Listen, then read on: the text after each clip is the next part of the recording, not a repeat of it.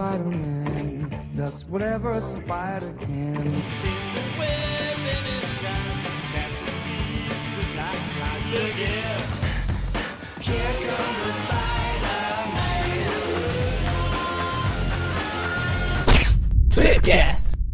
Estamos começando o primeiro Tweepcast de 2014 e hoje a gente está aqui com o Fracote Dante, o Pani Dante, né, Dante?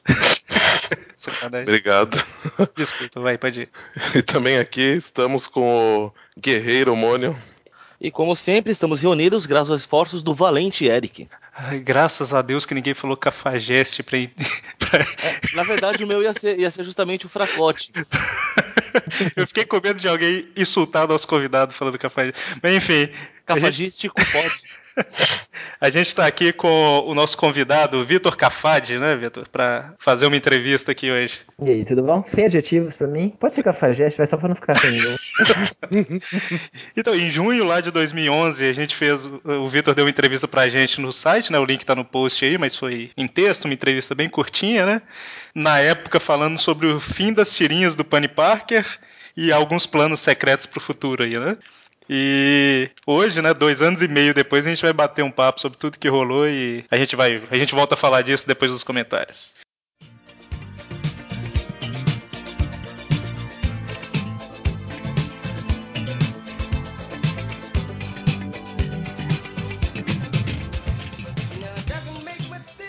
Bom, então, a gente está aqui celebrando o aniversário do Aracnofan, né? Hoje, dia 26. Esse programa ele foi ao ar dia 31. E dia 26 a gente está gravando isso aqui ao vivo, né? No Hangout. Dá até para ver o, a cara de todos nós, menos a minha, no YouTube, gravando isso aqui.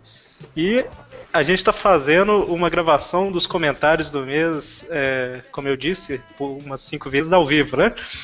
Então, só para começar, eu primeiramente eu vou ler um e-mail aqui que o Lucas Felipe mandou pra gente e depois a gente vai responder os comentários do pessoal aí. Então, vou ler aqui rapidamente. Ele mandou: é, Quero agradecer a vocês pelo espetacular trabalho de revisitar todas as histórias do Aranha. Sei que não é um trabalho fácil, mas vocês o fazem com maestria. Visito o site constantemente e fico triste em ver que quase não existem comentários nos posts. Nós também ficamos, né? E muito. É por isso que me comprometo a fazer comentários em todos. É uma ação pequena demais em vista dos trabalhos que vocês fazem. Vocês merecem o reconhecimento de ter não só o melhor site relacionado ao Aranha, como também o melhor podcast do mundo. Olha só que, que exagero. Mas valeu, é um presente de aniversário o e-mail do cara, né? Justo. Mesmo É sem verdade. saber que era nosso aniversário. Nossa, fiquei Então- até emocionado, tô chorando aqui, vou ter que sair um pouquinho. E aí, é, alguém mandou alguma pergunta aqui pra gente responder? Vamos ver. Perguntaram sobre as nossas expectativas para Homem-Aranha 2, a ameaça de Electro. Então, é, na verdade isso não tem a ver com os últimos programas, né? Mas. Ah, não, mas. vida, mas- mas ela estava aí antes já. É, não, mas de qualquer forma, isso o pessoal pode ir perguntando, a gente pode fazer respondendo na ordem, e as que forem referente ao- aos programas a gente põe na. Depois Na edita edição. tudo, edita tudo e, e faz uma leitura de e-mail só, né, Magari? Só pra dar Ah. pouco trabalho pro Magaren. Entendeu? A cara dele de tristeza, né, cara? não, mas pode ser. Quais são as nossas expectativas? Então, eu tô tentando não criar expectativa alta pra não me decepcionar, né? Já basta É, o filme justo. anterior, né? É o filme anterior que não é surpresa. Já todo mundo sabe que eu não gostei, né? Foi igual o filme anterior, já saiu pulando do cinema. De skate, né, Magari? De skate. Nem que seja com skate embaixo do braço, que eu não sei andar de skate. Não, mas falando sério, o- eu tô com uma expectativa mais alta pra esse filme. Pelas imagens que a gente viu e tal, eu tô achando que vai ser melhor. E o... Pô, pior que o Homem-Aranha 3 e, e mais chato que o Homem-Aranha 2 não vai ser, então. Eu nunca, eu nunca entendi teu problema com Homem-Aranha 2, mas tudo bem. Pois é. Se entrar nessa discussão, a gente vai falar só disso. E, Dante, o que, que você tá esperando aí? Assim, quando eu assisti o primeiro, é, para mim era assim, eu não achei ele tão ruim. É, eu achava necessário ter feito essa, essa, esse reboot tão cedo, né? Que podia ter esperado um, mais tempo. De preferência, esperar os direitos voltar pra Marvel, mas como isso dificilmente vai acontecer. É, Mas foi, foi exatamente por isso que fizeram que, o que foi feita, justamente pra não voltar. Só, só que assim, ele, ele realmente ele tem umas coisas meio, meio estranhas, né? Então, assim, eu acho que esse segundo filme, a tendência dele é, é manter algumas coisas que não são tão, tão legais pros fãs, pra quem realmente conhece, né, o personagem. Então, assim, eu acho que não vai acabar agradando muita gente, mas eu acho que eu vou gostar de qualquer forma. A não ser que, que eles caguem muito. Aí. Pô, eu Aí. gosto de Homem-Aranha 3, pô. Eu não sendo ruim. E não gosta do 2. Não, eu não, eu não falei que eu não gosto do Gozo, eu falei que é chato dois. Ah, tá. E você, Presto? O que, que você tá esperando aí? Ó, ah, assim, eu não gostei do primeiro. Eu achei que ele tem um monte de falha chata que eu não, não vou discutir aqui, não vou levantar. Mas, assim como Star Trek, o primeiro do J.J. Abrams, ele foi meio que uma, uma afronta para quem via as 20 temporadas de Star Trek até hoje. E o segundo foi melhor, para mim foi melhor porque eu já admito que é uma nova, é uma outra, outro universo. Talvez esse Homem-Aranha não seja tão agressivo a mim. Eu tô com uma expectativa um pouquinho melhor por causa disso. É, o Mônio chegou a comentar, Mônio? Não, né? Ainda não. Não, ainda não. Na verdade, eu não sei o que esperar, cara. Eu tô, eu tô naquela situação. As imagens têm me agradado, mas sei lá, eu, eu fiquei com tanta birra do primeiro filme.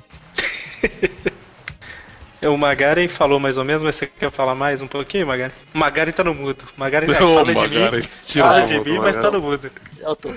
Todo mundo. E aqui não dá pra esconder que tem vídeo.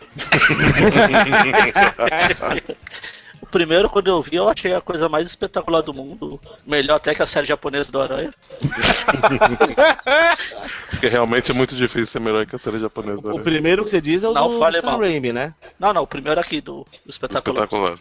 Mas aí depois que a. Como sempre acontece, eu sempre saio do cinema pulando, empolgado mais do que. Mas aí depois eu vou. A bola vai baixando, eu vou achando os defeitos, como eu já achei. Mas ainda assim, eu achei ele no. No estilo do primeiro filme do Sam Raimi, que é um filme do Homem-Aranha, não é um filme de romance, de comédia romântica que eu odeio. Ela, ele, ele e o Homem-Aranha 1. Aí depois vem o Homem-Aranha 2, que é chato, e aquele chave no molho com a Mary Jane, que é uma porcaria. É o que eu mais gosto do Homem-Aranha 2. Não. É que eu não gosto de filme de romance. Eu odeio filme. Eu não assisto filme de romance. A única, a única comédia romântica que eu assisti foi exatamente a trilogia do Rei. E, e é isso. E pra esse segundo, pode ser uma droga, eu vou sair feliz de novo. Aí depois eu acho os defeitos já. no primeiro, primeiro filme eu tava de birra com ele, nesse primeiro do. Tava reclamando de sapatilha, de- do uniforme. Mas aí depois eu gostei tanto do filme que acabou nem me incomodando. Então, A sapatilha em si eu não tenho problemas com ela, sinceramente. Não, eu tô falando antes, antes de ver o filme. Não, não, mas eu não tive nem antes, não. Sei lá. Aqui, ô, ô Mônio, você tá fingindo de bobo aí, mas eu tô vendo que você mandou uma pergunta. Você mandou no chat aí. De olho em vocês, Mary Jane Parker aí. Droga, descobriram meu segredo. É, só um detalhe aqui que o Paulo Martins mandou sobre o Trip View Classic 78. Ele nunca mais vai conseguir olhar para um desenho do Arthur Stacy e não lembrar dos vilões do Scooby-Doo. Principalmente quando ele tiver com, com aquela cara derretendo. Né? Ele, ele ainda levou mais, mais sorte que o irmão dele, que a gente destruiu o coitado do Capitão Stacy. Pois é, o, o irmão dele é, é o próximo. Você- Magari, o Mônio mandou alguma coisa pra você aí no chat, ó. Mary É. Jane Parker. Falou que você não gosta de filme de romance porque você não vive. Olha só, que, que maldade. É o que todo mundo fala. Mas não gosto de romance. Não assisto. Nem quando eu tava namorando eu assisti. Eu acho que a Scarlett Johansson gosta de comédia romântica, hein? Eu acho que você devia rever seus conceitos. Por isso que eu não vejo nem, nem o filme dela. Bom, então isso aí é, é os comentários que a gente, a gente teve lá no Hangout, né? Que foi nesse domingo. Teve muito mais que isso aí, que a gente ficou quase duas horas conversando lá, né? Se você não participou do nosso Hangout, o link tá aí no post pra vocês verem o que, que rolou, né? E agora, finalmente, vamos começar o programa aí. You.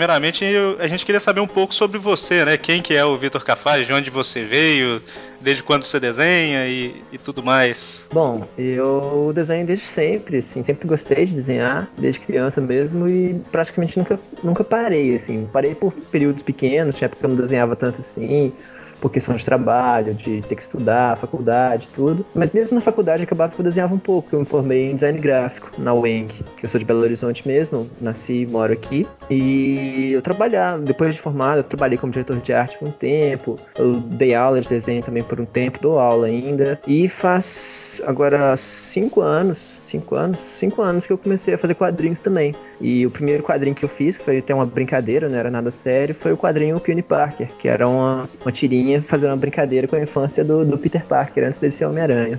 E daí pra frente fiz outros trabalhos, agora já trabalho de verdade. Foi Valente e a graphic novel da Turma da Mônica também Laços. E fiz participação também em vários outros quadrinhos. Eu tenho um, um- um pequeno tempo de quadrinho, mas já fiz bastante coisa até. Eu lembro da época do. Na, na época do Orkut, né? Eu acho que várias pessoas Isso. conheceram na, naqueles. Nossa, Orkut, quanto tempo, né? É, aqueles álbuns, né, de, de fotos que tinha lá, você postava as tirinhas do, do Peony Parker, né? Eu falei certo agora? É Peony? Muito bem. Sim, sim. Foi, foi isso mesmo. Eu queria fazer quadrinho, eu sempre li quadrinho desde pequeno, principalmente do Homem-Aranha. Eu compro, eu compro o quadrinho do Homem-Aranha, eu coleciono mensalmente desde a número 37 da editora Abril, que era a história do Aranha quanto fanático. Então eu compro desde aquela época, sempre foi meu personagem favorito. Então quando eu quis começar a fazer quadrinhos, eu não tinha a menor ideia de como fazer isso, não, tinha, não sabia por onde começar. E eu comecei fazendo tirinha porque é uma coisa que eu achava que era mais simples de fazer. Eu ia aprender bastante, fazer quadrinhos fazendo as tirinhas. E aí, como eu não sabia o que fazer com aquilo, eu comecei a postar no Orkut. E coloquei lá por muito tempo. Antes de fazer o blog, a tirinha ficou bastante tempo no Orkut. Era uma coisa que só meus amigos viam. E aí, à medida que eles foram vendo, outras pessoas fui vendo. E aí veio o blog. E aí, daí pra frente, vieram os convites para esses outros trabalhos todos. Mas tudo começou com essa tirinha que eu ia fazer. O Penny Parker é uma tirinha que eu ia fazer uma, duas, dez. Depois acabei fazendo 140 tirinhas dele. Pouca Entendi. coisa. Pouca coisa.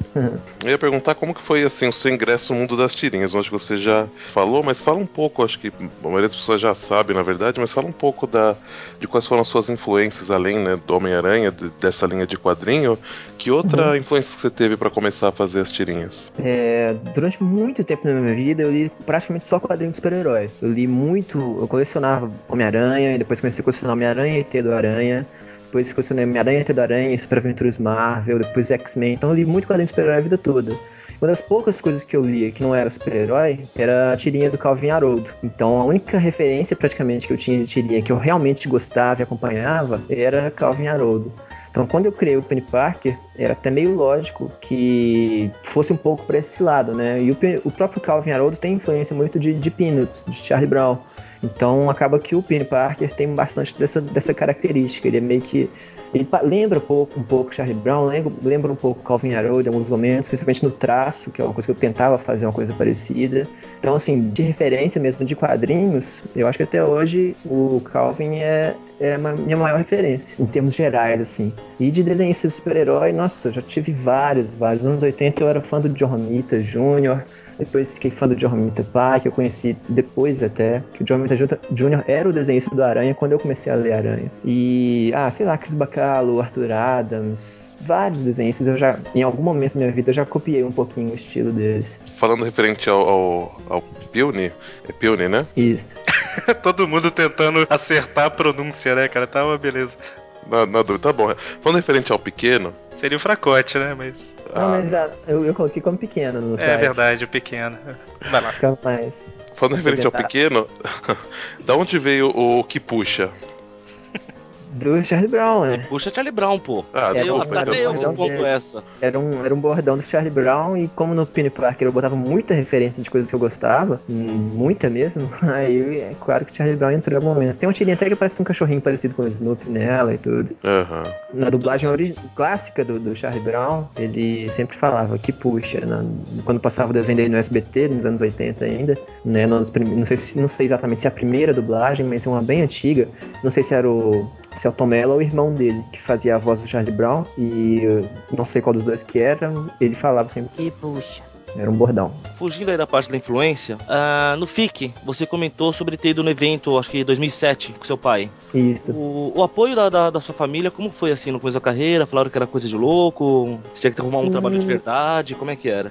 É, teve um pouco, um pouco de tudo. Meus pais sempre apoiaram bastante, no geral, assim, muito mesmo, porque eu sempre meio que fui pra esse lado de desenho, sempre gostei de quadrinhos, então não tinha muito como eu fazer outras coisas diferentes. Meu pai é advogado, minha mãe é dentista, então não tinha nada a ver, mas nenhum, ca- nenhum dos dois quis que eu puxasse pro lado deles. Então eu fiz faculdade de design gráfico, que é um pouco. Me ajuda até a fazer quadrinhos hoje em dia, que na faculdade de design gráfico você aprende muito a lidar com imagens, a passar mensagens, informações através de, de imagens, através da cor certa, da composição certa. Então isso me ajuda a fazer quadrinhos até hoje. Então, o que foi o único momento assim, meus pais deram uma titubeada assim, foi quando eu larguei um dos meus empregos, há seis anos atrás, larguei um dos meus empregos para tentar fazer quadrinhos. Eu trabalhava de 8 a 6 como diretor de arte numa empresa aqui de BH e já dava aula de desenho lá em Nova Lima de 7 às 10 da noite. Então, eu queria fazer quadrinhos. Então, esse emprego que eu tinha de 8 a 6, eu resolvi largar ele porque você precisa de tempo para fazer quadrinhos. É uma coisa que demanda desse tempo, não é uma coisa rápida de fazer. Ainda mais para quem nunca tinha feito antes. Então, nesse momento de, de largar esse emprego para arriscar fazer quadrinhos, foi e além do mais, eu ia ter uma promoção nesse meu emprego nesse momento. Então, eu ia ter uma mega promoção que eu ia ganhar mais, ia ter mais responsabilidades e tudo. E aí o dinheiro ia ser bom, mas mesmo assim eu tive a cara de pau de largar e tentar quadrinhos. Nesse momento só que meu pai ficou meio assim, você tem certeza que é isso que você quer fazer e tal. Mas hoje meu pai é o cara mais orgulhoso que tem. Ele foi no FI, nesse FIC agora de 2011, ele foi mai- mais de uma vez e ele chora quando encontra com o Sidney Guzman. E o Sidney Guzman fala de mim pra ele. O Sidney Guzman é o meu editor lá na, na MSP, no, no de Souza. Então, assim, meu pai sempre me apoiou demais. O único momento mesmo que ele ficou assim, meio com a pulga atrás da orelha foi esse. Mas no geral, eles sempre me apoiaram bastante. Eu acho que qualquer pai, né, ele tá sempre preocupado aí com os filhos e, e, e é uma coisa um pouco é, quadrinhos, por mais que tenha muita gente trabalhando hoje em dia, ainda é uma coisa que não é muito comum no, no país, né? Exatamente. É, eu, tanto é que eu não sabia o que fazer, né? Eu sabia que eu queria fazer isso. Tanto que eu fui parar fazendo tirinha no Orkut, né? Nada, uma coisa nada certa, mas, mas acabou que deu certo desse jeito. Divulgou maravilhosamente bem, né? Pois é. Foi, foi, foi muito bom. Valeu a pena demais, né? E eu consegui as coisas muito mais rápido, até do que eu imaginava que podia conseguir. Apesar de, é, há cinco anos atrás, não ser muito comum, né, ter artistas nacionais trabalhando com quadrinhos e tudo mais, é, recentemente a gente vê, a gente viu isso no último FIC, né, que tem muita gente, mas muita gente mesmo, é, trabalhando com quadrinhos aqui no Brasil, né? E só que infelizmente vários que a gente vê por aí, não vou falar que a maioria, mas, mas vários, eles são meio são, são quadrinhos meio genéricos, meio sem personalidade, assim, não sei. A pessoa vê que tem muita gente fazendo sucesso e parece que entra nesse ramo só pelo dinheiro ou pela fama, ou o que for, né? E eu queria te perguntar o que, que você acha fundamental para uma pessoa que quer produzir bons quadrinhos, né? E não só ficar famosa, entre aspas, né? Com quadrinhos. Olha, quando eu queria começar a fazer quadrinhos, minha ideia era desenhar pra Marvel. Quando eu falei, ah, eu quero desenhar quadrinhos. Meu sonho era desenhar o quadrinho do Homem-Aranha um dia. E eu sabia que antes disso eu ia ter que desenhar muito Cavaleiro da Lua, Doutor Estranho, esses personagens mais de segunda categoria, assim. Mas aí com o tempo, fazendo o Penny Parker pra treinar fazer quadrinhos, eu percebi que não era isso não ia ser exatamente o que eu realmente queria, isso não ia me satisfazer mais completamente. Só desenhar roteiros feitos por outras pessoas todo mês pra meio que cumprir ali uma meta, né, uma cota de quadrinhos todo mês, que eu gostava muito mais de contar minhas histórias mesmo. Então, assim, eu acho que quando eu percebi isso, que eu vi que eu realmente estava pronto pra fazer quadrinhos. E eu acho que hoje em dia no quadrinho, no, no Brasil, as pessoas que fazem quadrinhos, você vê muita gente que pensa parecido com isso que eu penso hoje. Eu acho que cada vez mais tem gente se descobrindo dentro do quadrinho. Eu acho que o quadrinho no Brasil hoje nunca teve tanta diversidade. Eu acho que o quadrinho nacional se encontra de, nossa, vários tipos de quadrinhos completamente diferentes hoje em dia. No FIC, você tinha uma explosão de lançamentos, foram acho que mais de 150, não lembro exatamente, mas teve uma uma contagem de quantos lançamentos independentes estava tendo no FIC, eu comprei uma porrada nos dois primeiros dias de FIC, eu consegui comprar bastante coisa em todos os stands, praticamente todos os stands, comprar alguma coisa lá, conhecer as pessoas, conversar, reencontrar amigos e tudo. E eu vi o tanto de quadrinho completamente diferente um do outro que tem. Então eu acho assim, até um pouco o contrário do que você falou, assim, do pessoal tá, tá fazendo meio que por fazer. Eu acho que o pessoal tá meio que se descobrindo. Muita gente nesse FIC lançou seu primeiro quadrinho, tá começando agora, então acho que no primeiro, no segundo, no terceiro, você vai crescendo como artista e você vai descobrindo o seu caminho verdadeiro. O Penny Parker me ajudou bastante nisso, que quando eu fui lançar um quadrinho já em 2011, eu já tinha essa bagagem de 140 tirinhas para trás.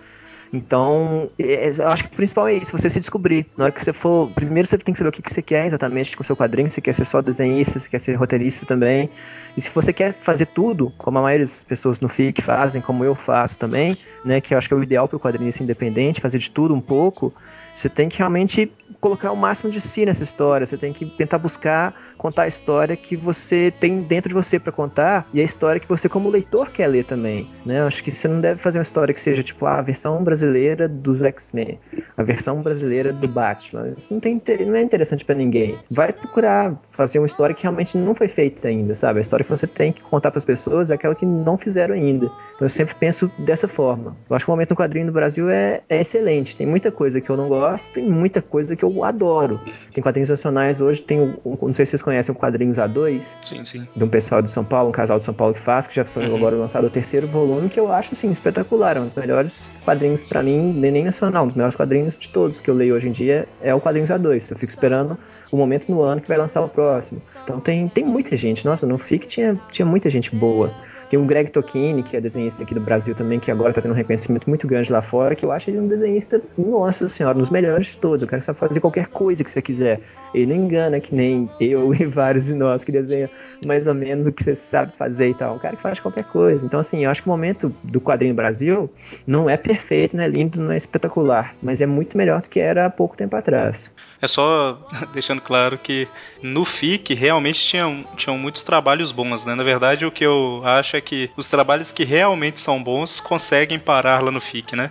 E o que eu comentei sobre pessoas que têm feito quadrinhos meio que por fazer, por fama e tal, é o que a gente vê em um milhão de, de blogs pela internet, né? Que Ah, sim, isso tem. é muita, é, muita, é muita cópia de, de outros estilos, igual você mesmo falou, né? A pessoa tem que contar uma história que ela quer contar, e não uma versão de história de outro, outro artista, né? É o que eu acho, é o que eu acho. Mas realmente, agora eu entendi o que você quer dizer. Realmente no FIC é o pessoal que realmente correu atrás.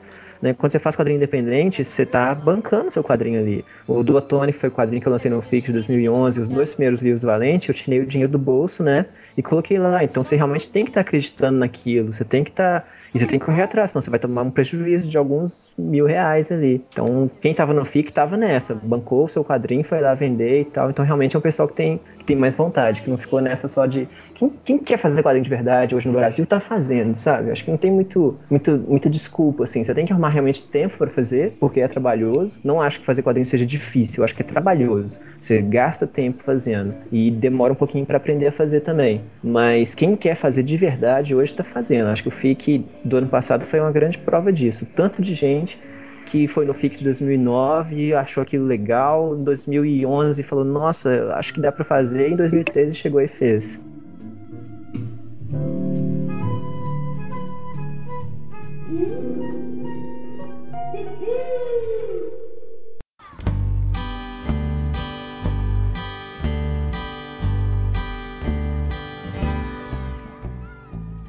Bom, continuando isso que você falou e voltando um pouco pro, pro Pequeno Parker, é, de onde que vinham as ideias para as histórias deles? Assim, era baseado em experiências próprias, é, baseado em outras histórias? Como é que era? O Penny Parker, ele era muito fácil de fazer, porque eu leio Homem-Aranha desde pequeno, desde criança mesmo. Então é um personagem que eu sempre me identifiquei bastante com ele.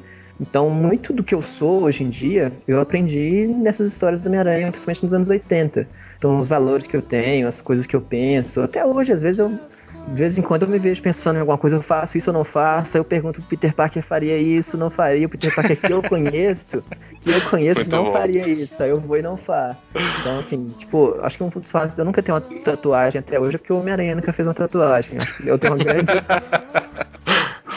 uma grande percepção disso. Eu, eu lembro quando teve aquela. Como é que chamava, gente? House of M, Dinastia M, que é aquela saga, e Aham. mostrava uma outra realidade, o Peter raspava o cabelo. Eu raspei o cabelo na época, que é uma coisa que eu queria fazer há muito tempo. E aí, de repente, não, o Peter raspou, ah, então eu posso também. Bom, lá, eu fui no dia seguinte, raspei o cabelo e tal. É, E- Mas eu sempre pensei muito nisso no, no Homem-Aranha. Sempre foi um personagem que me influenciou bastante. Então, quando eu fazia o Penny Parker, é, eu tava mostrando a infância do Peter Parker. Mas pela, por- pela identificação que eu tenho com o personagem, eu consegui colocar muita coisa da minha infância na infância dele, que eu sabia que, que ia encaixar de algum jeito. Admiração que o Peter Parker tinha pelo Capitão América era muita admiração que eu sempre tive pelo Homem-Aranha. Então eu colocava muita coisa da, da minha infância ali e referências às histórias do Homem-Aranha, que eu li também desde pequeno. Então não só ao quadrinho, mas aos filmes também, que era pro público maior entender aquilo, é, aos desenhos animados. Eu fazia, nossa, tem referência ao- ao- aos amigos fantásticos do Aranha, que era aquele que tinha um Homem de Gelo, Estrela de Fogo. Tem aquele Spectacular Spider-Man que passava mais ou menos na mesma época do Penny Park, que é um desenho do Homem-Aranha que eu acho espetacular, eu adorava aquele desenho. Muito Eu bom. acho que morro de dó de ter terminado, e até meio que sem terminar, né, pra entrar essa série nova, que eu nunca assisti, essa Ultimate Spider-Man que sai agora. Eu Não tá nunca vi perdendo nenhum nada. episódio. Não assiste, É, eu não. não, eu não senti muita, muita fé. É, é essa e aquela Aranha Sem Limites, lembra? Uma que tinha aí numa, numa dimensão estranha, com um uniforme estranho. Essa também eu nunca assisti. Gostaríamos de não lembrar dela. Pois é, eu, eu tenho a sorte de não ter assistido. Agora, essa Spectacular Spider-Man eu adorava mesmo. Pra mim, era uma das melhores coisas que já tinham feito com Homem-Aranha. Assim, o, o jeito que eles conseguiam juntar tudo, umas referenciazinhas pequenas do filme que eu percebia. A Gwen Stacy, a relação dele com a Gwen era muito legal nessa série. Então colocava de tudo do Homem-Aranha. E era fácil pra mim fazer isso, porque eu tenho muito isso na memória, principalmente os quadrinhos. Né? Eu li muito, principalmente esses dos anos 80, quando eu não colecionava tantos quadrinhos assim. Eu li a mesma história várias vezes. Então, Homem-Aranha, do número, sei lá, 36 até número 100 quase, se você me falar um número, acho que eu sei falar mais ou menos que capa que é. Se eu olhar no número 100 mesmo, que é aquela do casamento, vocês têm essa, número 100 da Editora Abril, o casamento Sim, sim, Homem-Aranha? Claro. Se você olhar lá, os vencedores da promoção do casamento do Homem-Aranha, tem meu nome lá. Eu ganhei a promoção. Olha só. Todo mundo que tiver revista e quiser olhar lá nas páginas, ah, os vencedores do concurso cultural do casamento do Homem-Aranha, eu ganhei um pôster, que eu tenho até hoje esse pôster, desenhado pelo Todd McFarlane. É a capa da Tormento. E na época nem era o, o, o Todd McFarlane que desenhava Homem-Aranha. Se olhar lá número 100 do casamento, tem meu nome lá. De tanto que eu sempre gostei de Homem-Aranha. Então fazer o Penny Parker era muito fácil. Achar essas referências, a ideia pra próxima tira, era muito fácil pra mim. Só uma coisa, então você disse que se espelha no Aranha, que você não fez tatuagem porque o Aranha não fez. Quer dizer que podemos esperar um pacto com o demônio, é isso? Então, se você for Eu- prestar atenção na, na, na gravação aqui, foi- depois você ver que eu me batei muito no Aranha dos anos 80. Do Peter Parker que eu conheço e tal. Que eu sempre É, eu- essa pergunta. Eu ia, eu, eu ia perguntar se, se, se você não ia, não ia começar a se basear no, no Aranha Ultimate, né? Porque se você resolver morrer ou então virar negro, né? Acho que vai ser meio complicado. Cara, mas difícil, fazendo né? uma, per- uma pergunta séria mesmo. ah, Realmente, você falou das referências que você punha na história, né, na- nas historinhas, e realmente as referências eram fantásticas, tá? Eu acompanhava o site, lia assim, freneticamente. Quando eu descobri, eu li todo o arquivo em coisa de um dia. Legal. E como é que você se organizava assim pra pra colocar as referências? Como é que você caçava isso pra pôr lá? Era, era tudo de memória. No blog do Penny Parker eu colo- colocava embaixo umas curiosidades. Falava, ah, na edição número tal aconteceu isso e tudo. Então era muito de memória. E quando, quando falhava um pouquinho a memória, que eu precisava da referência direta pra escrever lá, ó, isso foi na edição Amazing Spider-Man número tal. Por exemplo, quando ele usa o saco de pão na cabeça, com que o Tosh Humana faz ele usar, Sim. aquele uniforme do Quarteto Fantástico e tudo. Eu fiz uma brincadeira com isso na tirinha, e aí eu precisava achar a imagem pra colocar lá pras pessoas que não conhecem a história conhecer. Então eu pesquisava um pouquinho mais a fundo pra achar, mas é tudo de memória, tudo muito. Era tudo. Às vezes eu tava assim de bobeira, esperando o ônibus, aí vinha a ideia, tipo, quando ele usou o uniforme do Homem-Aranha em 2099, aí eu lembrei, ó, o Miguel O'Hara usou isso porque era uma roupa que ele tinha lá que ele tinha usado no Dia de los Muertos, na casa dele. Então, o Peony Parker pode muito bem ter essa roupa lá, de bobeira, assim, comprar no, pro, pro Halloween. Então ele foi usou esse uniforme. Então era tudo de memória mesmo, era bem, bem fácil, que nem eu falei. Eu tinha lido essas histórias tantas vezes que, que era fácil. E você comentou que, assim, muito do, do- das, das tirinhas do. do falar do, do. Não, eu quero falar em português pra não errar. Fa- Fala Parkerzinho. Muitas das tirinhas do Parkerzinho, né? Do Peterzinho, eram. Tinha ali um pouco da sua infância, né? E você lembra assim de algum fato, alguma coisa, algum ou alguns fatos marcantes que você passou pra tirinha, que foi algo que você viveu, ou não? Eu lembro um bem marcante que o Peony Parker, quando ele realmente, finalmente consegue a roupa do Capitão América, o uniforme, que ele ganha ela de Halloween, ele tem umas tirinhas que ele usa ela por muito tempo seguido, ele vai pra escola com ela por debaixo do uniforme e tudo. E eu fiz isso com o meu uniforme do Homem-Aranha, quando eu ganhei a fantasia. Nossa. Eu fiz a fantasia. Eu fiz, eu ganhei a fantasia do Homem-Aranha, eu por um tempo vesti ela por debaixo da- do uniforme da escola, principalmente em épocas frias, dava pra usar casaco e tudo, que aí tampava a manga comprida dela, e ia com ela por debaixo do uniforme. Isso me dava uma, uma coisa, uma adrenalina tão legal, sabe? Eu me sentia tão Peter Parker com isso, tipo, nossa, tô aqui com o uniforme de baixo, ninguém pode saber e tal.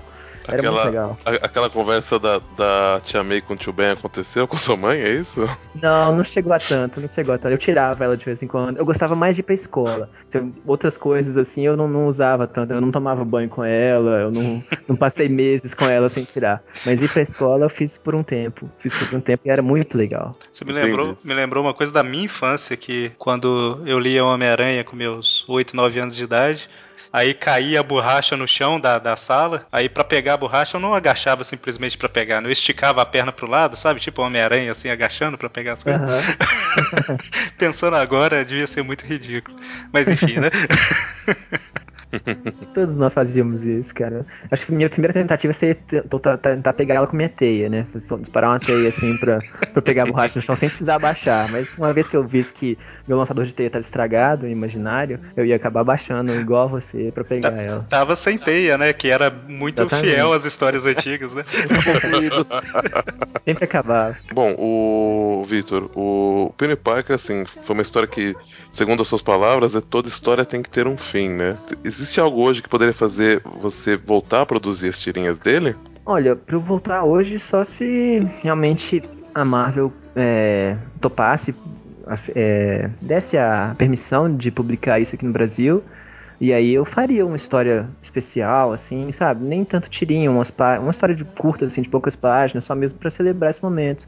Que eu acho que o que eu realmente queria fazer com ele, eu fiz. Sabe? Todas as tirinhas que eu queria colocar, que eu realmente passou pelo, pelo tempo. Que geralmente eu pensava na tirinha, aí ficava com ela na cabeça por um tempo e só depois fazia. Então tem algumas que eu pensei que eu acabei não colocando, mas é porque eu mesmo achei que não eram boas o bastante. Então, assim, as que eu realmente queria. A história que eu queria contar ali, que eu percebi que eu tava mais ou menos contando uma história quando eu tava na metade da segunda temporada, que não, aquilo não era só uma sucessão de piadinhas com referências ao Homem-Aranha, dava pra contar uma história ali dele com a Mary Jane e tudo. O que eu queria contar de história ali eu consegui. Então não, não vejo necessidade de, de fazer mais do que isso. Acho que a gente tem que saber muito bem também terminar as coisas, porque senão acaba que qualquer hora ia aparecer um Dr. Octopus tomando conta do corpo dele e por aí vai. My tiger, my friend,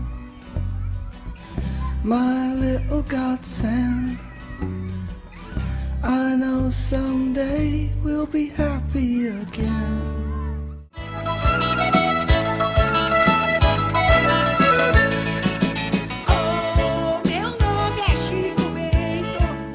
E fugindo um pouco de, de aranha, como foi pra você trabalhar assim com, com o Chico Bento, né, no, no projeto lá do MSP 50? Como mudou pra você profissionalmente?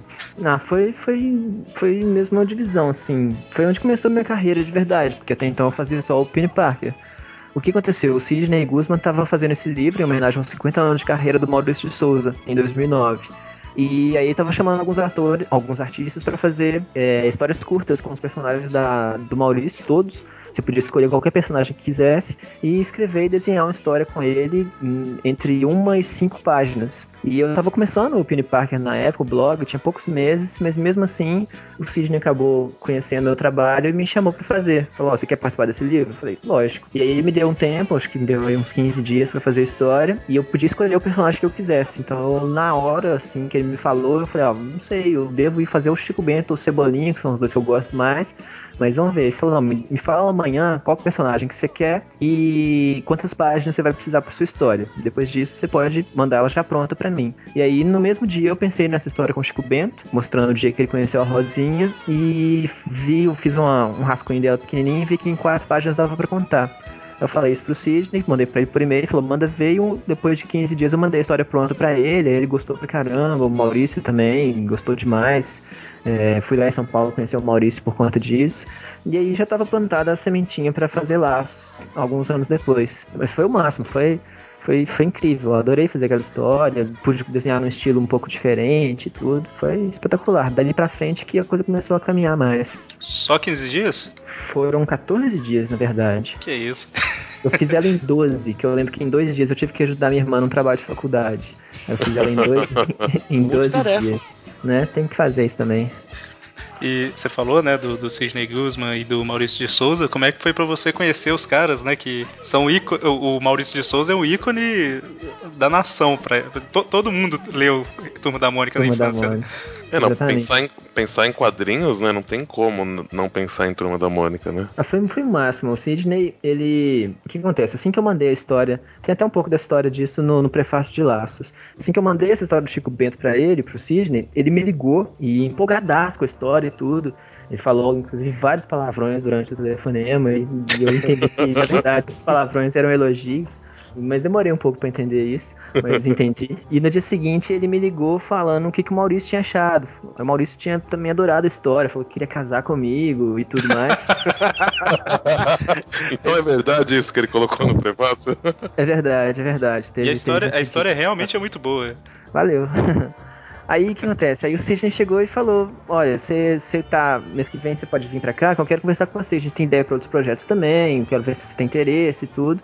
Aí marcamos, acho que no mês seguinte, se não me engano, deu ir lá no estúdio deles. Aí eu fui, conheci o Sidney pessoalmente. E aí eu lembro, quando eu tava lá na sala do Sidney, vendo a, a prova da- do MSP50, né? o que a gráfica manda pra você dar uma última conferida antes de fazer a versão final. Tava lá conferindo a- a- o MSP50 na mesa do Sidney, a prova. E eu vi que minha história ia ser a última. O Sidney falou: Não, nós decidimos começar com a Laeste e terminar com você, que a gente gostou muito da sua história e tal. Aí enquanto eu tava olhando isso, chegou o Maurício na sala, assim, aí- a porta fica. é, eu tava de costas pra porta. E aí eu só reconheci a voz do Maurício, que é muito característica. Falei assim, cadê o Vitor Cafage? Eu- Na hora eu pensei assim, pô, o Maurício sabe meu nome, cara. Tipo, eu acho que ele sabia, eu tava lá pra ver ele, mas.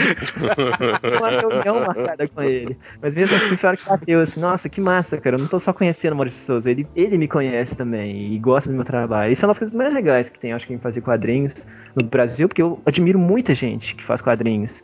Então, quando eu vou em eventos tipo o FIC, eu vou pra comprar quadrinhos de todo mundo. Eu nem penso, ah, não, eu tenho que dar autógrafo também e tal, tenho que vender. Eu penso em comprar e pegar autógrafo das pessoas. Então, quando você conhece uns caras assim, e, e eles te conhecem também, gostam do seu trabalho, o próprio Greg Tokino, que eu falei agora há pouco, que é um cara de super gente boa e que gostava do meu trabalho, que eu fiquei sabendo agora no FIC. O Roger Cruz foi no meu stand pra comprar o meu quadrinho. Tipo, Roger Cruz, sabe quem que eu sou, sabe? Coisa absurda. Então isso é muito legal, sabe? Quando as pessoas te conhecem também e gostam do seu trabalho e gostam de você também quando te conhecem e tudo. É muito legal, muito legal. Muito bom. Bom, na época que, que, que você deu a entrevista no. que você deu aquela entrevista pro, no, pro Aracnofan, eh, você comentou sobre projetos futuros que, que você não poderia falar. Imagino que você. Um deles, pelo menos, que você falou seria referente ao Laços, né? Como que foi o início do trabalho com Laços? Vocês têm ideia de quando que saiu essa entrevista? Que mês que foi? Que ano? Junho, eu acho, de 2011. 2011 foi o ano. Ah, então eu já sabia de laços já. Eu tava falando de laços mesmo. que eu não podia falar era laços. Que laços, o convite foi feito em 2011, no começo de 2011.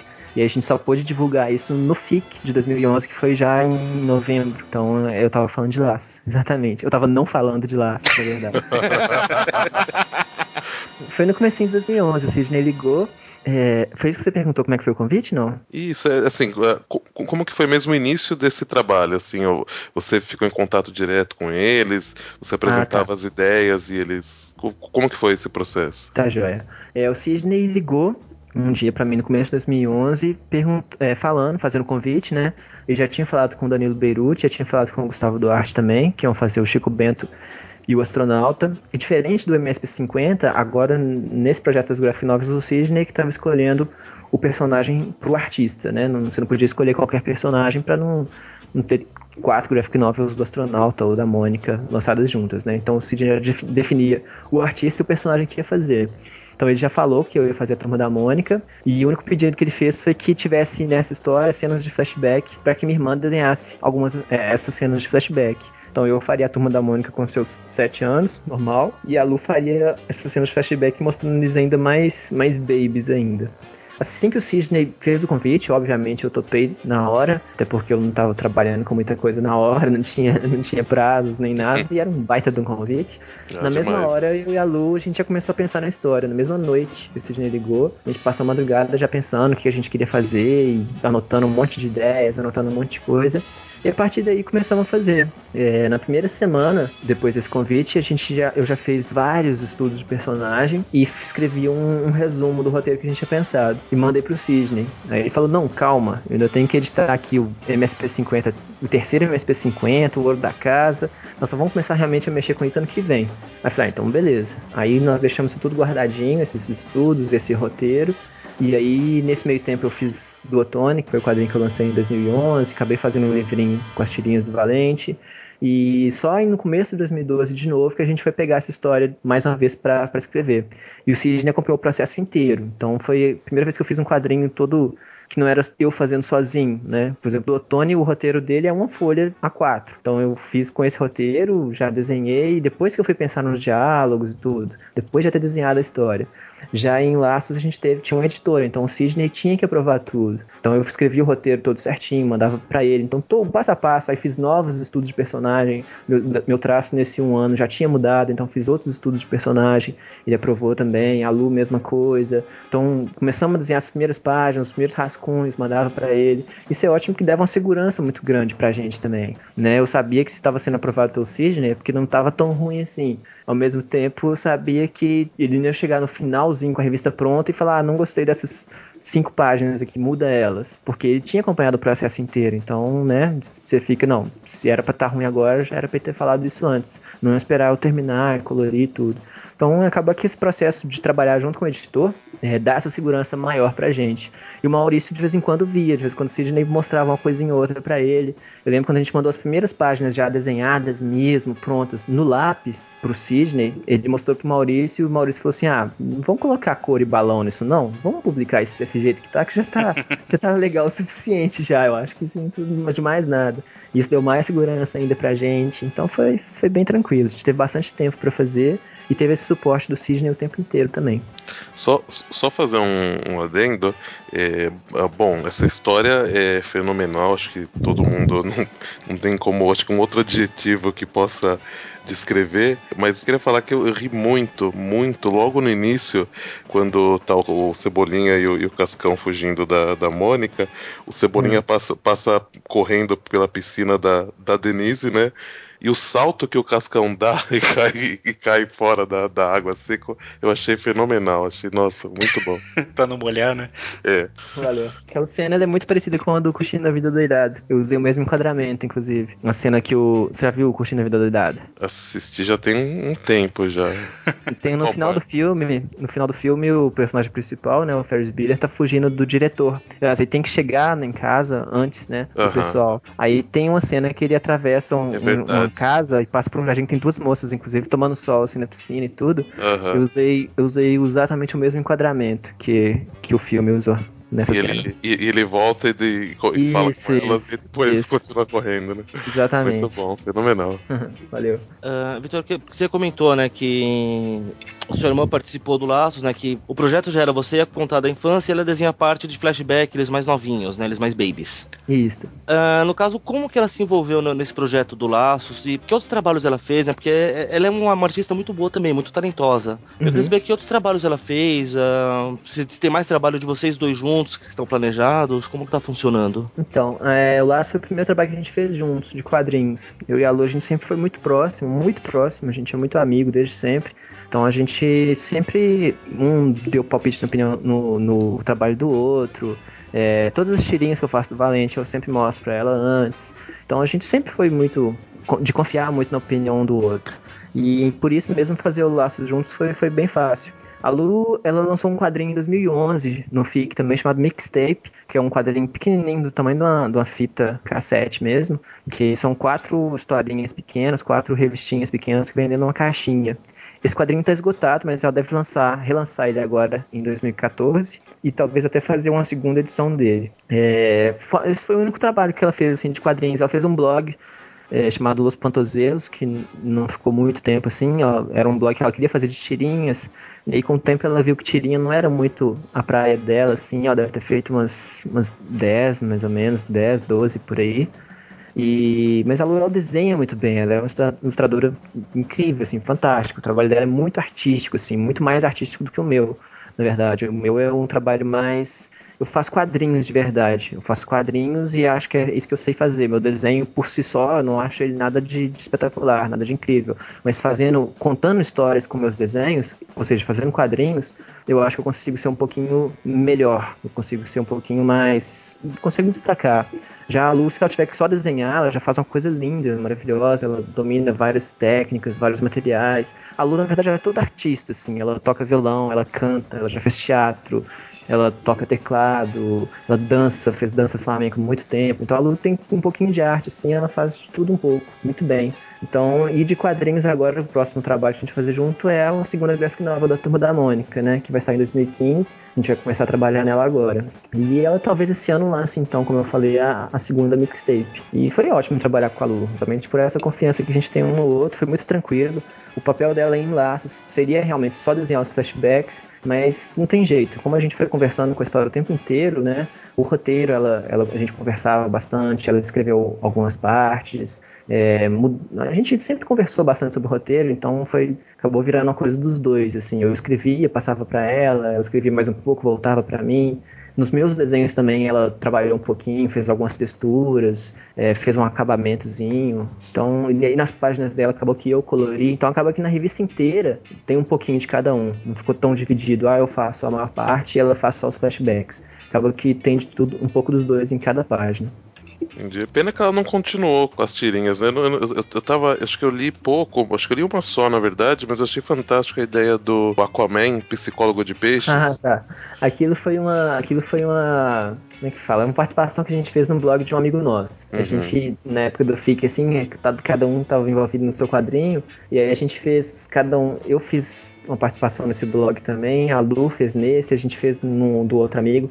Aquele é o Oswaldo Augusto. É um peixe, tem as tirinhas dele, sai acho que todo dia, ou acho que três vezes por semana. Um amigo nosso que é o Daniel Lima que faz. E aí a Lu fez essa participação com o Aquaman, que ficou espetacular mesmo, ficou muito É bom. fenomenal. Falando ainda referente ao Laços, assim, você pode falar pra gente mais alguma coisa sobre ele?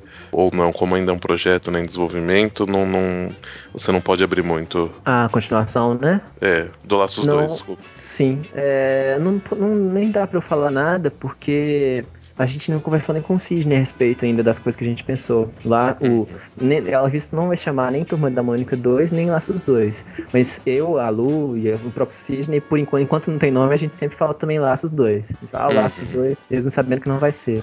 Então, o Laços 2, hoje, o que que ela é? Ela é um monte de papelzinho que eu tenho aqui no meu armário, anotado com várias ideias. Essas ideias já estão bastante até, algumas já estão mais adiantadas e tudo, elas já estão formando uma história já, já tem um- uma ligação entre elas. Então, mas por enquanto ela é um monte de papelzinho que nem o Sidney viu ainda.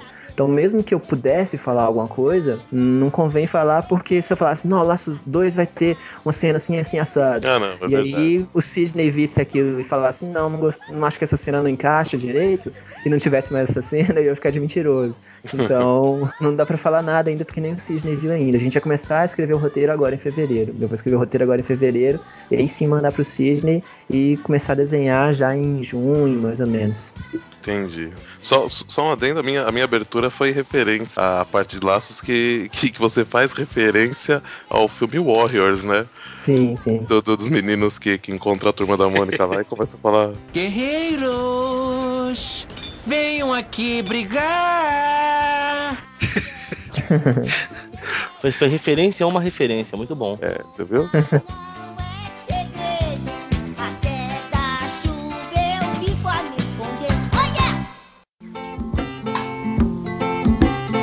Me and you. Ah, Vitor, é, pulando aqui para um outro ponto da, da sua carreira, que foi a criação do Valente.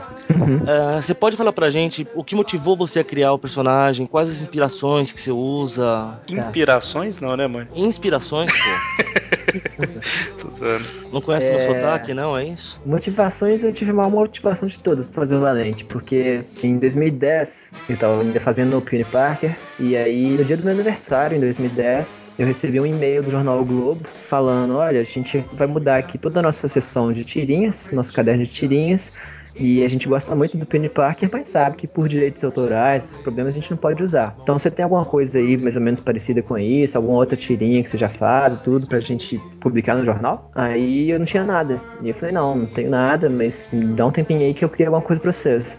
E aí eles falaram, olha, a gente precisa disso aqui, era uma quinta-feira. Eles falaram, a gente precisa disso aqui na segunda-feira. Mas a gente não adianta você mandar só uma tirinha, a gente tem que ter uma ideia geral do que, que é e tudo, mandar pelo menos umas cinco, uma ideia pelo menos do que, que seria. Falei, beleza, se eu criar alguma coisa eu mando pra vocês. E aí na própria quinta-feira eu já comecei a pensar o que, que eu podia mandar pra eles. Aí na quinta já veio a ideia de fazer o, que, que seria o Valente. Na sexta eu fiz os estudos já dos personagens. E no sábado e domingo eu já desenhei as cinco primeiras tirinhas dele. E na segunda eu mandei pro Sedex pra eles, que eu tinha que mandar pelo correio até. Então foi, foi isso, foi desse jeito que nasceu o Valente. Ele, o Globo, eu falei no comecinho que eu sempre li Calvin Haroldo. E o Globo foi o jornal que me apresentou Calvin Haroldo. Então isso pra mim foi muito legal. Eu conheci o Calvin Haroldo porque todo domingo lá em casa a gente comprava, meu pai comprava o Globo todo domingo. É, meu pai e eu somos torcedores do Flamengo, mesmo morando em Belo Horizonte. Então a gente não tinha internet nem nada na época, então pra você ter notícias do time, saber que horas que é o jogo, a escalação e tudo, você tinha que comprar o jornal. E domingo é meio que dia de futebol. Então todo domingo, desde que eu sou bem pequeno, a gente comprava o Globo. E aí quando eu tinha uns, acho que seis anos, mais ou menos, ou sete, eu vi a tirinha do Calvin pela primeira vez, achei aquilo espetacular. E aí comecei a colecionar a tirinha do Calvin. Eu recortava a tirinha do jornal o Globo, e às vezes eu guardava o caderno inteiro de tirinhas. E eu tenho essas tirinhas até hoje. Eu tenho pilhas de tirinhas do Calvin. E colecionei todo domingo até acho que 93 que acabou a tirinha do Calvin. Então eu tenho isso até hoje. Então quando o Globo me chamou pra fazer uma tirinha que ia estar num lugar que um dia foi do Calvin Haroldo, nossa, eu, tinha que fazer aquilo, sabe? Não tinha, aquilo pra mim era muito representativo, era muito simbólico.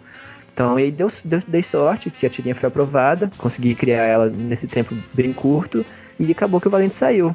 E tá no, no jornal já faz. Vai fazer quatro anos agora. O Valente, né, é uma tirinha muito boa que faz muito sucesso, a gente vê aí pela internet, no FIC, em todo lugar, né? E não é à toa que ela rendeu dois prêmios do HQ Mix, né? Um lá por em 2012, por Novo Talento, né? Roteirista. Não só Isso. pelo Valente, mas pelo do Otone também, na época, né? Isso mesmo. E em 2013, o prêmio de publicação de tiras do por Valente para Todas, né? Valente para Sempre ganhou e Valente para Todas também. E eu Uhum. queria saber como foi para você ter seu trabalho reconhecido na maior premiação nacional para artistas de quadrinhos, né? Ah, foi, foi surreal, né? Na verdade, na verdade eu nem sei direito. Pra mim o mais, o mais chocante foi até o do segundo Valente. Foi o mais surpreendente. É, do primeiro, eu lembro que eu fui indicado a melhor roteirista também, por Duotone e por Valente. E fui indicado a roteirista revelação também. E aí eu olhei assim, seguindo a lógica, eu falei, poxa, eu sou o único cara dos revelação que tá indicado ao prêmio de roteirista principal também. Então se tiver alguma lógica aí, eu acho que eu vou ganhar esse trem. E aí acabou que eu ganhei. Então a própria indicação foi mais surpreendente. Agora o segundo eu não tinha expectativa nenhuma de ganhar. Eu nunca votei no HQ Amigos, pra você ter uma ideia. Eu não voto, minha irmã não vota, meus amigos não votam. Assim, é um prêmio que os próprios quadrinistas, né? Quem, quem atua na, na área de quadrinhos, que vota. E se, tipo, nem eu votei, sabe? Que, sei lá quem vai votar. Você pensou que eu, não vou, eu vou ter zero votos, né? Você pensou. Ah, foi isso. A gente não, eu não cria expectativa, assim. Então eu não- o segundo foi bem surpreendente pra mim. Eu fiquei muito feliz e tudo. Quer dizer, é muito legal você ter esse, reconhec- esse reconhecimento é, de- geral, né? De várias pessoas, sendo os próprios quadrinistas que votam. É muito, muito legal isso. Mas, pô, é, é isso, sabe? Desde o começo, as tirinhas que eu faço, desde o Penny Parker, me dão um, reconhecimento muito maior do que eu, que eu imaginava, assim. Quando eu comecei a fazer quadrinhos, comecei a fazer...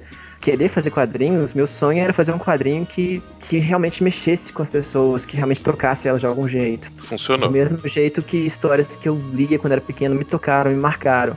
E exatamente isso, sabe? Com Peony Parker mesmo, eu recebia e-mails gigantes de pessoas que liam e, e gostavam daquilo. E teve gente falando que voltou a conversar com, com, a- com o pai pela relação que ele tinha com o tio Ben, lendo Peony Parker. E, nossa, uns negócios muito, muito legais, assim, sabe? E no Peony Parker, justamente foi esse momento que eu falei, cara, eu não quero só desenhar a história dos outros, eu quero contar minhas histórias, eu quero continuar fazendo isso.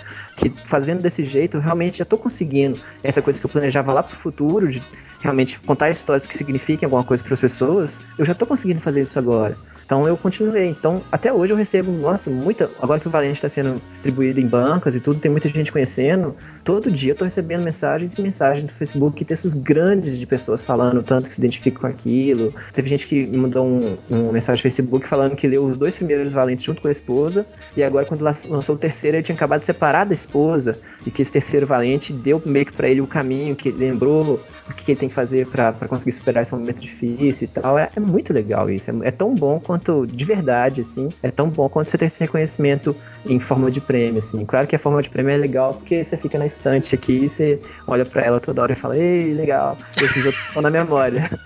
Ou alguns até eu salvo, assim, os e-mails, deixo, deixo marcadinhos e tudo. Mas é muito, muito legal esse reconhecimento, muito bom. Será que o, o pessoal separou porque o cara começou a namorar duas ao mesmo tempo? Não, né? Eu acho que não, acho que não foi isso, não. É, ainda sobre o Valente, assim, a gente foi surpreendido, né, pelo anúncio que, a- que, a- que as tiras que estavam saindo no Globo, elas que saíram no Globo, elas serão republicadas é, e os próximos volumes também, né, pela Panini. Como foi é, que, que aconteceu esse, esse, esse- essa publicação pela, pela Panini? É, quando eu lancei o Valente 2 em 2012, foi lá em São Paulo no Fast Comics, um evento que tem lá da, da Livraria Comics, né, que eles fazem anualmente. E aí, quando eu lancei o Valente 2 lá, o pessoal da Panini, a Carol, que é uma moça que trabalha lá, já veio falar comigo sobre o interesse que a Panini tinha em publicar o Valente e Penny Parker. E aí a gente conversou na época rapidinho, falou, ó, o Penny Parker é difícil, a gente queria fazer isso com autorização da Marvel, que não é uma coisa fácil de fazer, mas a gente tem interesse em fazer o Valente também. E não tinha nem saído Laços nessa época ainda. E eu acho que quando saiu Laços, reforçou mais ainda essa vontade deles, que Laços foi um sucesso de, vendas também muito grande e de, e de, de público, de crítica também. Então, Laços teve acho que quatro, quatro, já, talvez fosse até para quinta agora, é, impressão. Então aí a Panini falou, ó, então dá pra gente investir nisso. E acabou que a gente continuou conversando ao longo de 2013, bem esporadicamente e tudo. Eu, sinceramente, não tava levando muita fé que realmente já fosse fechar em 2013. Mas aí acabou que duas semanas antes do FIC, a gente chegou já no. Eles me apresentaram uma proposta boa e a gente já fechou isso faltando duas semanas só pro FIC. Eu ia fazer o, o Valente mais uma vez independente. Eu já tava com o orçamento da gráfica, já tava me programando, fazendo meu cronograma de acordo com a gráfica daqui de BH. Só que aí tenho outra dificuldade também. Como o Valente é uma série e os dois primeiros já estavam esgotados, eu. Quando é série, é interessante que quando você lança, tipo, o terceiro volume do Valente, é legal você ter os outros dois também. Que ninguém, quem não conhece o, o Valente ainda, não vai querer começar pelo terceiro. Vai querer ler o 1 e o 2 antes também. Então, pra eu fazer o Valente 1, uma nova tiragem dele, uma nova tiragem do Valente 2 e o Valente 3 pro FIC, meu orçamento já tava na gráfica, tava dando 14 mil reais. Nossa. E aí já tava ficando apertado. O Valente 3 ia custar 6 mil pra fazer, 4 mil do 1 e 4 mil do 2, que eu fazia uma quantidade menor. Então já dava 14 mil reais. E aí eu já tinha meio que desistido de fazer o 1 e o 2 de novo. Falei, poxa, 14 mil agora não tá, vai pesar no meu bolso. E aí eu ia fazer só o 3 mesmo. Aí acabou que esse fechamento com a Panini foi muito oportuno por conta disso. Que aí a gente já fez o acordo de lançar os três de uma vez. E aí foi, foi muito bom por conta disso. E conseguiu, conseguiu chegar a tempo do FIC. Fizemos lá uma mágica e em duas semanas a revista estava pronta.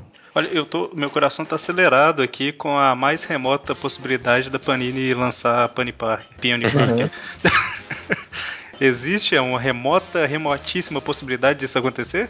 Essa, essa remota possibilidade ainda, ainda existe, ainda é real. Esse ano vamos, parece que eles vão ter ainda mais uma conversa, estão tentando alguns, alguns jeitos de viabilizar isso. Eu acho difícil não só a Marvel autorizar, mas eu acho que a encadernação do Peony Parker num livro é meio complicada, porque Ah, o formato das tiras varia absurdamente. Eu É. nunca fiz ela pensando em imprimir, eu sempre fiz ela para ficar na internet. Então se olhar, a maioria das tiras tem um formato mais ou menos parecido.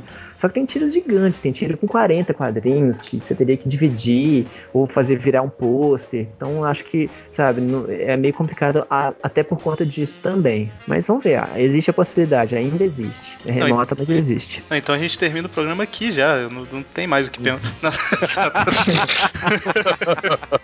eu tô doido com, com uma encadernação do. É, o Vitor lembra, eu já, eu já pedi ele isso há uns dois anos atrás. Mas enfim, né? Ô, ô Victor, mas você sabe se chegou a ser apresentado alguma coisa pra Marvel já? Se eles conhecem esse material? Olha, eu já, assim, quando eu comecei a fazer o Pin Parker, eu mandei pra eles um e-mail falando, ó, tô fazendo isso, até se vocês quiserem que eu pare agora, não preciso nem processar nem nada, eu paro. E mandei por correio e um e-mail pra eles, algumas tirinhas, logo no começo. Nunca tive retorno. Mas eu já vi em vários é, fóruns e sites gringos falando sobre Penny Parker. Inclusive no fórum oficial da Marvel, eu já vi várias pessoas falando e colocando tirinhas do Penny Parker lá. Então eu acho que eles viram em algum momento, não se importaram muito com isso. Da parte da Panini, eu não sei se eles já chegaram na Marvel diretamente. Eles iam tentar através da Marvel principal da Itália chegar, ah, desculpa, através da Panini principal da Itália, chegar na Marvel de algum jeito. Então acho que a história tava meio, meio que por ali. Mas já tinha algumas coisas, até onde que abrir mão de algumas coisas, até onde que eles queriam. Tem umas conversinhas já assim, não sei até onde que isso chegou na Marvel, em quem manda de verdade. Mas, mas já, já caminhou um pouquinho nesses, nesses tempos, e esse ano existe uma chance de, ainda nesse primeiro semestre, ter mais alguns contatos para isso caminhar mais um pouco. Melhor notícia do ano já. Eu tô, eu tô eufórico aqui, tá no mudo, por isso que vocês não estão ouvindo nada, tá? É, mas é, realmente, eu- lembrando aqui, você publicava as tirinhas tanto em português quanto em inglês, né, na época. É. Isso, isso mesmo. Eu nunca. é, nem foi tanto assim, já pensando em Marvel, mas. Mas mais por. Sei lá, é até meio ridículo falar isso, mas eu colocava elas em inglês porque eu imaginava elas em inglês. Acho que por ver tanto seriado, tanto filme e tudo, as vozinhas deles pra mim soavam melhor em inglês do que em português. Então por isso que eu fazia elas em inglês.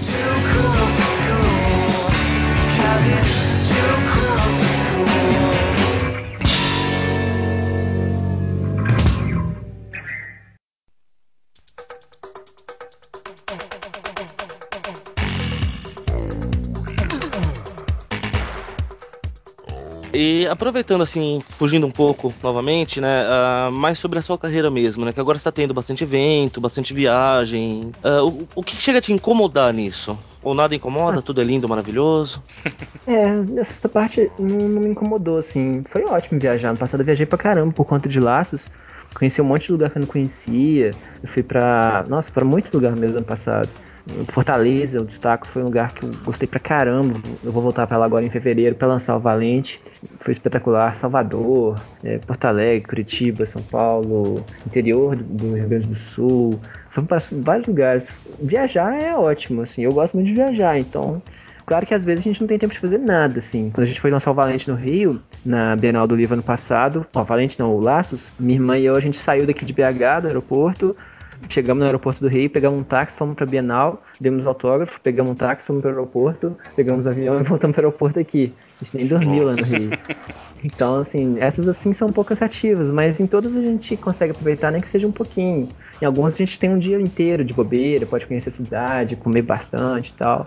E isso é ótimo, assim. É, o mais assustador mesmo pra mim até agora foi o FIC do ano passado. Eu lembro que acho que sexta ou sábado foi um- um- uma loucura o tanto de, de gente pedindo autógrafo. Foi justamente quando chegou o Valente.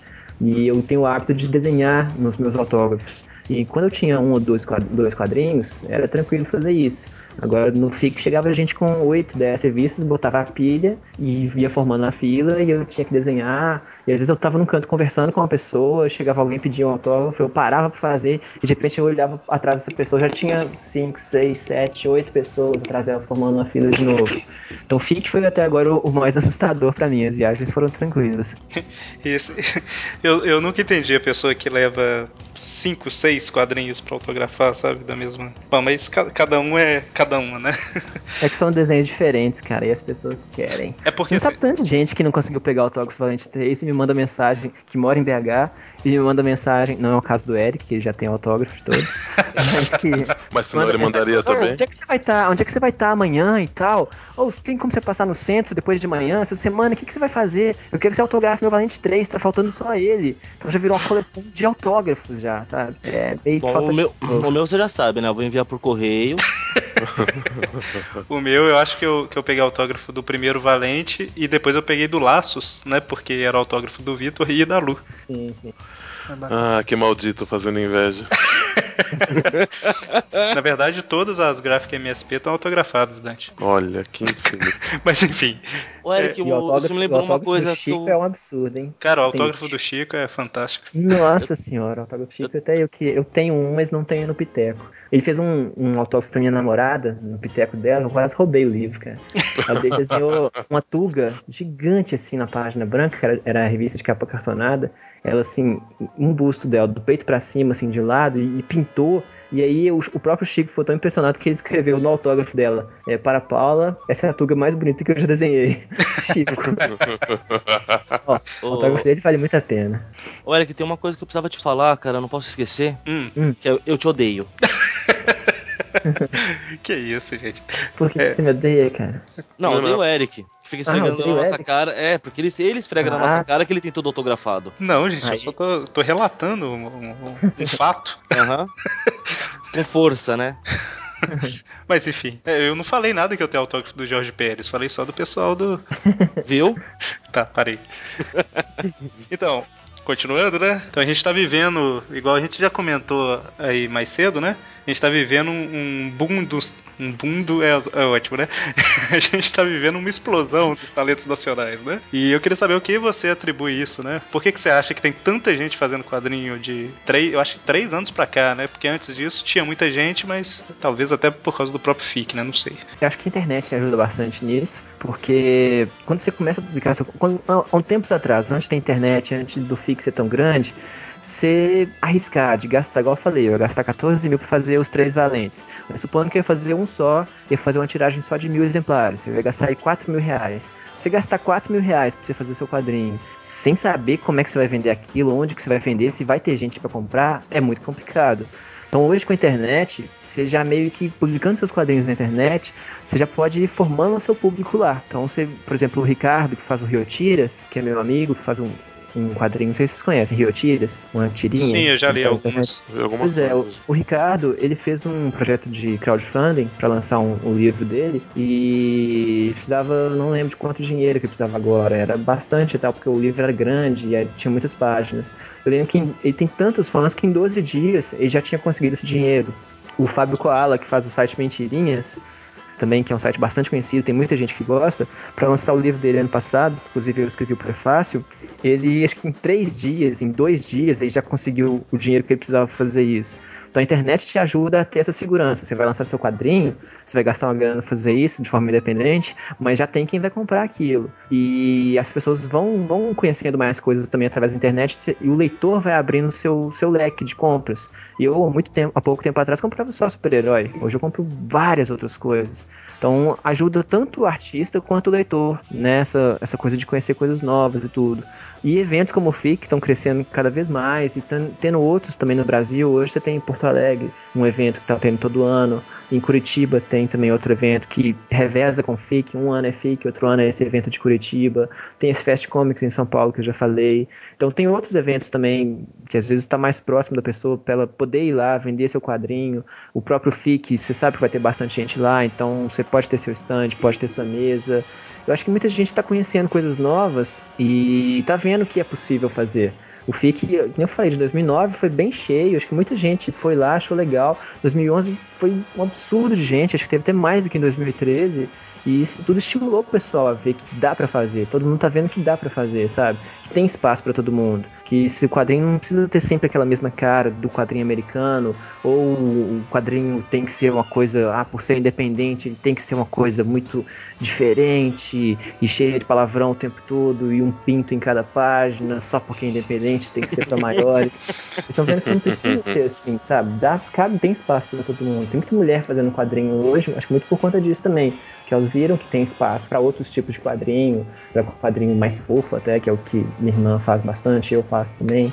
Então, eu acho que é isso. Acho que é a visão tanto do leitor que, que quer ser artista, né? Do leitor que realmente quer só continuar lendo quadrinhos. Acho que a internet ajudou bastante, eventos como o FIC também ajudam bastante a, bastante a prosperar esse tanto de quadrinista bom que tá tendo no Brasil atualmente. Você podia comentar aqui pra gente né, o que, que a gente pode esperar de Vitor Cafadi nos próximos anos? Projetos? Então, é, de projetos novos, em 2014 eu devo lançar agora o primeiro, o quarto volume do Valente, né, dando no, em agosto, diminuir Ê! um pouquinho essa diferença de, de tempo entre os livros. Começo a trabalhar agora na Turma da Mônica 2 para ser lançado em 2015. E em 2015, pro FIC, eu já tô pensando em fazer um quadrinho independente, que eu quase fiz ele ano passado, mas não deu tempo. É, e quero continuar fazendo quadrinhos do meu jeito, como eu vim fazendo até agora, seja independente, seja por editora.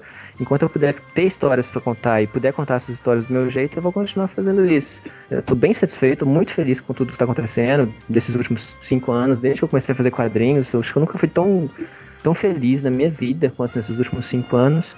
e eu quero que isso continue, simplesmente assim. Mais do que isso, não dá pra falar muita coisa. Tem outras coisinhas, outros projetos que estão começando agora também. Coisas até envolvendo o Valente, envolvendo outras mídias e tudo. Mas como tá tudo muito no começo ainda, nem, nem vale a pena assim, ainda entrar em maiores detalhes. Ah, mas esse sucesso todo que você tá tendo e o reconhecimento pelo trabalho, né? Você merece pra caramba, porque seu trabalho é muito bom mesmo. Olha, é valeu. totalmente merecido. Obrigadão. E queria agradecer, né? A gente tem que fechar o programa aqui. Eu queria agradecer muito por você ter aceito essa entrevista. A gente ia fazer entrevista em outubro, né? Só que a gente teve uns probleminhas que você tava terminando o Valente. Nossa, em outubro. Não, Esses meses antes de FIC e o logo depois de FIC é, é impossível. Nossa senhora. E eu queria agradecer, né? Como eu falei, agradecer pela presença. E se você quiser deixar alguma palavrinha aí pro, pros nossos ouvintes. Bom, queria agradecer também a oportunidade, agradecer a paciência que vocês tiveram pelas vezes que eu adiei desde outubro da gente fazer isso. Ah, que isso. E vamos, depois a gente marca de novo, vamos conversar mais e tudo. Podemos conversar sobre Valente, sobre o Laços 2, assim que eu puder falar alguma coisa sobre isso. Mais sobre o Homem-Aranha também, que a gente, acho que todos nós podemos falar bastante sobre isso também. E foi ótimo. Obrigadão a vocês pelo, pela chance de aparecer aqui. Valeu, então. Alguém quer comentar mais alguma coisa aí ou não? Só me passa certinho o endereço depois pra eu mandar umas coisas pra autografar. Ah, não, mano, pode deixar que eu te passo que eu tenho endereço fácil aí. Me manda tudo que eu vou lá na casa dele, né? Mais fácil também, né?